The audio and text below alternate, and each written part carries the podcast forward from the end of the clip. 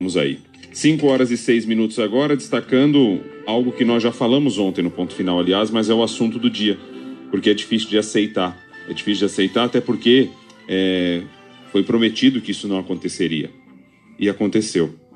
O aumento do IOF, que é o Imposto sobre Operações de Crédito, Câmbio, câmbio e Seguro, ou relativas a títulos ou valores mobiliários, que foi anunciado pelo governo ontem para financiar o novo Bolsa Família, vai encarecer o custo do crédito para empresas e famílias e pode ter impacto na inflação e na atividade econômica também. Tem de novidade hoje é, o percentual, que não foi divulgado ontem. Entre essas operações de crédito que passaram a cobrar mais impostos estão cheque especial, cartão de crédito, crédito pessoal e empréstimos para as empresas. E aí eu tenho certeza que eu estou falando para muita gente que se encontra nessa situação ou que usa esse tipo de serviço. Significa que vai ficar tudo mais caro. O decreto assinado pelo presidente Jair Bolsonaro eleva a alíquota do EF nas operações de créditos efetuadas por pessoas jurídicas de 1,50 para 2,04 e para pessoas físicas dos atuais 3% anuais, né, a gente está falando de ano, para 4,08%. Uma medida que vai entrar em vigor na próxima segunda e vai valer até o dia 31 de dezembro. O governo espera arrecadar mais de 2 bilhões de reais com isso para custear o tal do novo Bolsa Família. E quando eu falo que foi prometido, porque é isso mesmo. Se você for dar uma olhada no G1, por exemplo, o G1 fez uma coletânea de frases do presidente dizendo que não ia ter aumento de imposto. Durante a campanha presidencial, ele falou numa entrevista ao SBT em outubro de 2018, por exemplo: não vai ter aumento de imposto, não vai ter CPMF, não terá nada disso, disse na ocasião. Em agosto de 2020, também num passeio de moto para o Brasil, o presidente parou para falar com a imprensa: não tem aumento de carga tributária, Pode substituir imposto, mas ninguém aguenta pagar mais imposto. Outubro de 2020, a mesma coisa, falando que não vai ter mais aumento de imposto. Em janeiro de 2021, no meu governo não temos aumento de imposto federal, disse ele. Em junho de 2021, reforma sim, mas sem aumento de imposto. E tudo que a gente está vendo é aumento de imposto e ponto final. Separei uma notícia boa, já que a gente está na sexta-feira, Bocardi, sobre a pandemia, porque o número de casos e óbitos no Brasil por Covid sofreu a maior queda desde o início de 2021, segundo o boletim do Observatório Covid-19 da Fiocruz, divulgado hoje. Segundo o levantamento, são 12 semanas consecutivas de diminuição do número de mortes, com redução de 3,8% ao dia na última semana epidemiológica. O total de casos também apresenta tendência de redução mas com oscilações ao longo das últimas 12 semanas. Foi registrada uma média de 15.900 casos e 460 mortes diárias no período de, 15, de 5 a 11 de setembro. Os pesquisadores dizem que, apesar dessa queda acentuada da mortalidade por Covid, a pandemia ainda não acabou. Os cuidados devem ser mantidos. A Fiocruz informou ainda que a taxa de ocupação de leitos de UTI eh, de Covid para adultos se encontra no melhor cenário desde que a Fundação começou o monitoramento do indicador. Apenas uma capital está com taxa superior a 80%, Rio de Janeiro com 82%, Rio que vem sendo aí epicentro da variante Delta, né? Duas estão na zona de alerta intermediária, Boa Vista e Curitiba. É, Boa Vista com 76% e Curitiba com 64%. Apesar da tendência de melhora no quadro geral do país, é, nas síndromes respiratórias agudas graves, o estudo chama atenção para a avaliação da média móvel nas últimas semanas, que mostra que os estados do Rio de Janeiro, São Paulo, Minas Gerais, Paraná, Santa Catarina, Goiás e Distrito Federal ainda estão com taxas acima de 5 casos por 100 mil habitantes. Essa taxa é considerada ainda muito alta, mas uma esperança aí, né, Bocardi, essa redução do número de casos e de mortes, tomara que assim continue com o avanço da vacinação. Oi, Bocardi, muito boa tarde a você, a Carol e a todos. Olha, Bocardi, o aumento né, da alíquota do IOF tende a desacelerar o consumo das famílias brasileiras e deve gerar um aumento de custo dos bens de consumo. Essa é a avaliação de especialistas do setor de crédito que apostam em um aumento, especialmente de eletrodomésticos e automóveis. A lógica é que os bancos repassem o custo extra para as empresas e, consequentemente, elas transfiram a conta para o cliente. Para as empresas, o aumento do imposto deve afetar o capital de giro e impactar a atividade econômica. A Febraban, inclusive, divulgou uma nota em que cita como consequência o custo dos empréstimos, o desestímulo aos investimentos e mais conta para empresas e famílias que precisam de crédito. O governo Nebocardi justificou o aumento do IOF para bancar o novo programa social batizado de Auxílio Brasil. Mas para analistas, essa é uma outra conta que não fecha. Isso porque a reformulação do Bolsa Família está em torno de 27 a 28 bilhões de reais.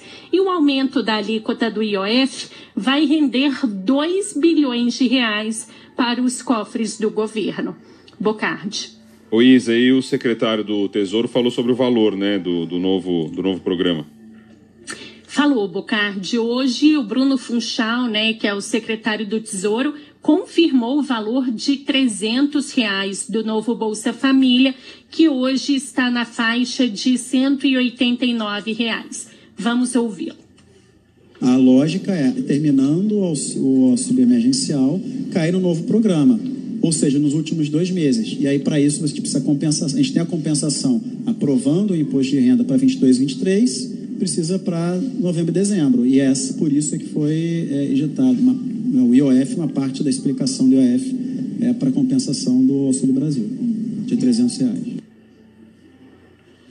O economista-chefe do Banco Fibra, Cristiano Oliveira, confirmou que o aumento do IOF vai elevar o crédito para empresas e famílias, além de impactar a atividade econômica.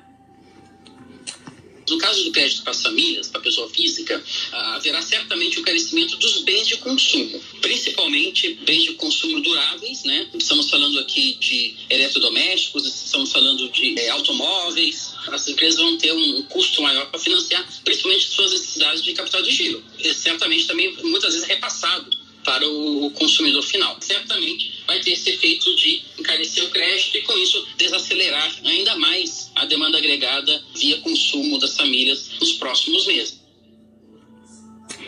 Especialista em bancos e créditos, o ex-servidor do Banco Central e hoje professor da, FG, da FGV, Rafael, Rafael Schiosi, prevê uma redução das operações de crédito com o aumento do IOF. Acho que o número fala por si. Assim, as pessoas e empresas vão pagar 2 bilhões a mais nesse período para tomar crédito. Obviamente vai ficar mais caro para elas usarem, vai ficar mais difícil para elas pagarem de volta. Né? Então, assim, no, no, final das contas, é, é dinheiro que sai do bolso dos consumidores e das empresas. Dinheiro esse que, se não saísse do bolso, estaria sendo usado ou para consumo ou para investimento. Em nota, a Febraban disse que o aumento do IOF é um fator que dificulta o processo de recuperação da economia e disse que para evitar impactos negativos no custo do crédito e para enfrentar as dificuldades fiscais, o caminho é a aprovação da agenda de reformas estruturais no Congresso, na opinião da Febraban. Bocardi. Boa tarde, Carol. Boa tarde, Bocardi. Um dia após o Ministério da Saúde suspender a vacinação de adolescentes, secretários de saúde dos estados discutem numa Câmara Técnica é, do Conselho Nacional de Secretários de Saúde quais serão os próximos passos. Há uma avaliação entre secretários de saúde de que o conselho que os representa pode até judicializar o caso, caso não haja um acordo ali junto com o Ministério da Saúde. A CBN apurou com auxiliares do ministro Marcelo Queiroga que a pasta não, não deve recuar, é, pelo menos até haver uma conclusão da investigação sobre a morte da adolescente de 16 anos de São Bernardo do Campo. Não há uma previsão, inclusive, de quando isso deve ocorrer havia uma expectativa de secretários estaduais que o Ministério da Saúde elaborasse um parecer técnico para sustentar a decisão de paralisar a vacinação. Mas, segundo a pasta, a posição é a mesma anunciada ontem por Marcelo Queiroga em entrevista coletiva. E agora, inclusive, alguns técnicos da pasta estão reunidos é, com alguns secretários de saúde dos estados, inclusive com o secretário de saúde aqui do Distrito Federal, para discutir essa posição mas agora mais no nível técnico com os secretários, inclusive por causa dessa divergência que tem havido entre as secretarias estaduais e municipais de saúde com essa posição adotada ontem pelo Ministério da Saúde. Hoje, uma equipe de, da farmacovigilância da Anvisa também se reuniu por videoconferência com representantes da Pfizer para discutir a morte da jovem de 16 anos. Segundo a assessoria da Anvisa, o encontro serviu para as duas partes trocarem informações que poderão ser relevantes para a investigação do caso. A agência reforça que não há nenhuma comprovação de que a morte da adolescente tenha relação com a vacinação e a agência mantém, então, a posição de que o imunizante é eficaz e seguro para menores de idade. Carol. O César, e várias associações e sociedades médicas se manifestaram em relação a isso, né? Exatamente, Carol. Ontem a gente teve a posição do CONAS e do CONASENS, que são os conselhos dos secretários é, estaduais e municipais de saúde, mas hoje isso foi um pouco mais para essas áreas, é, principalmente técnicas. A Associação Médica Brasileira se manifestou hoje contrária à suspensão da vacinação dos adolescentes. Em nota, ela disse que os argumentos levantados pelo Ministério da Saúde são genéricos e não se sustentam. A AMB ainda critica a forma como a decisão foi anunciada. É, é, pelo Ministério da Saúde, questionando a segurança do imunizante baseado em supostos casos de eventos adversos pontuais a Sociedade Brasileira de Infectologia e a Sociedade Brasileira de, Pedria, eh, de, Pedria, eh, de Pediatria desculpe, também adotaram posições semelhantes. As duas entidades disseram que reuniram os conselhos técnicos e decidiram orientar a continuidade da imunização dos jovens de 12 a 17 anos. Há pouco, uma outra manifestação, agora do Comitê Científico do, do Consórcio Nordeste. Eles também divulgaram uma nota contra a suspensão da vacinação de adolescentes. No texto, os técnicos destacam que a Organização Mundial da Saúde não é contrária à vacinação de adolescentes, como disse ontem o presidente Jair Bolsonaro, e que a Anvisa já confirmou a eficácia e segurança do imunizante em jovens de 12 a 17 anos ao autorizar o uso da vacina da Pfizer nesse grupo. E só para confirmar, então, agora está havendo, a gente acaba de receber essa confirmação ali do CONAS, e está ocorrendo agora uma reunião da Câmara Técnica Assessora do Programa Nacional de, é, Imunização.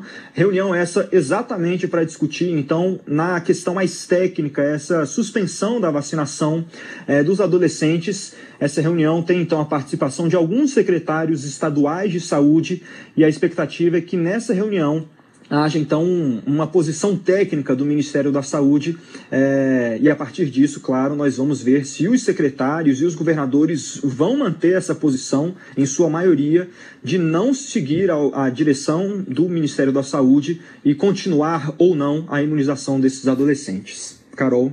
Obrigada.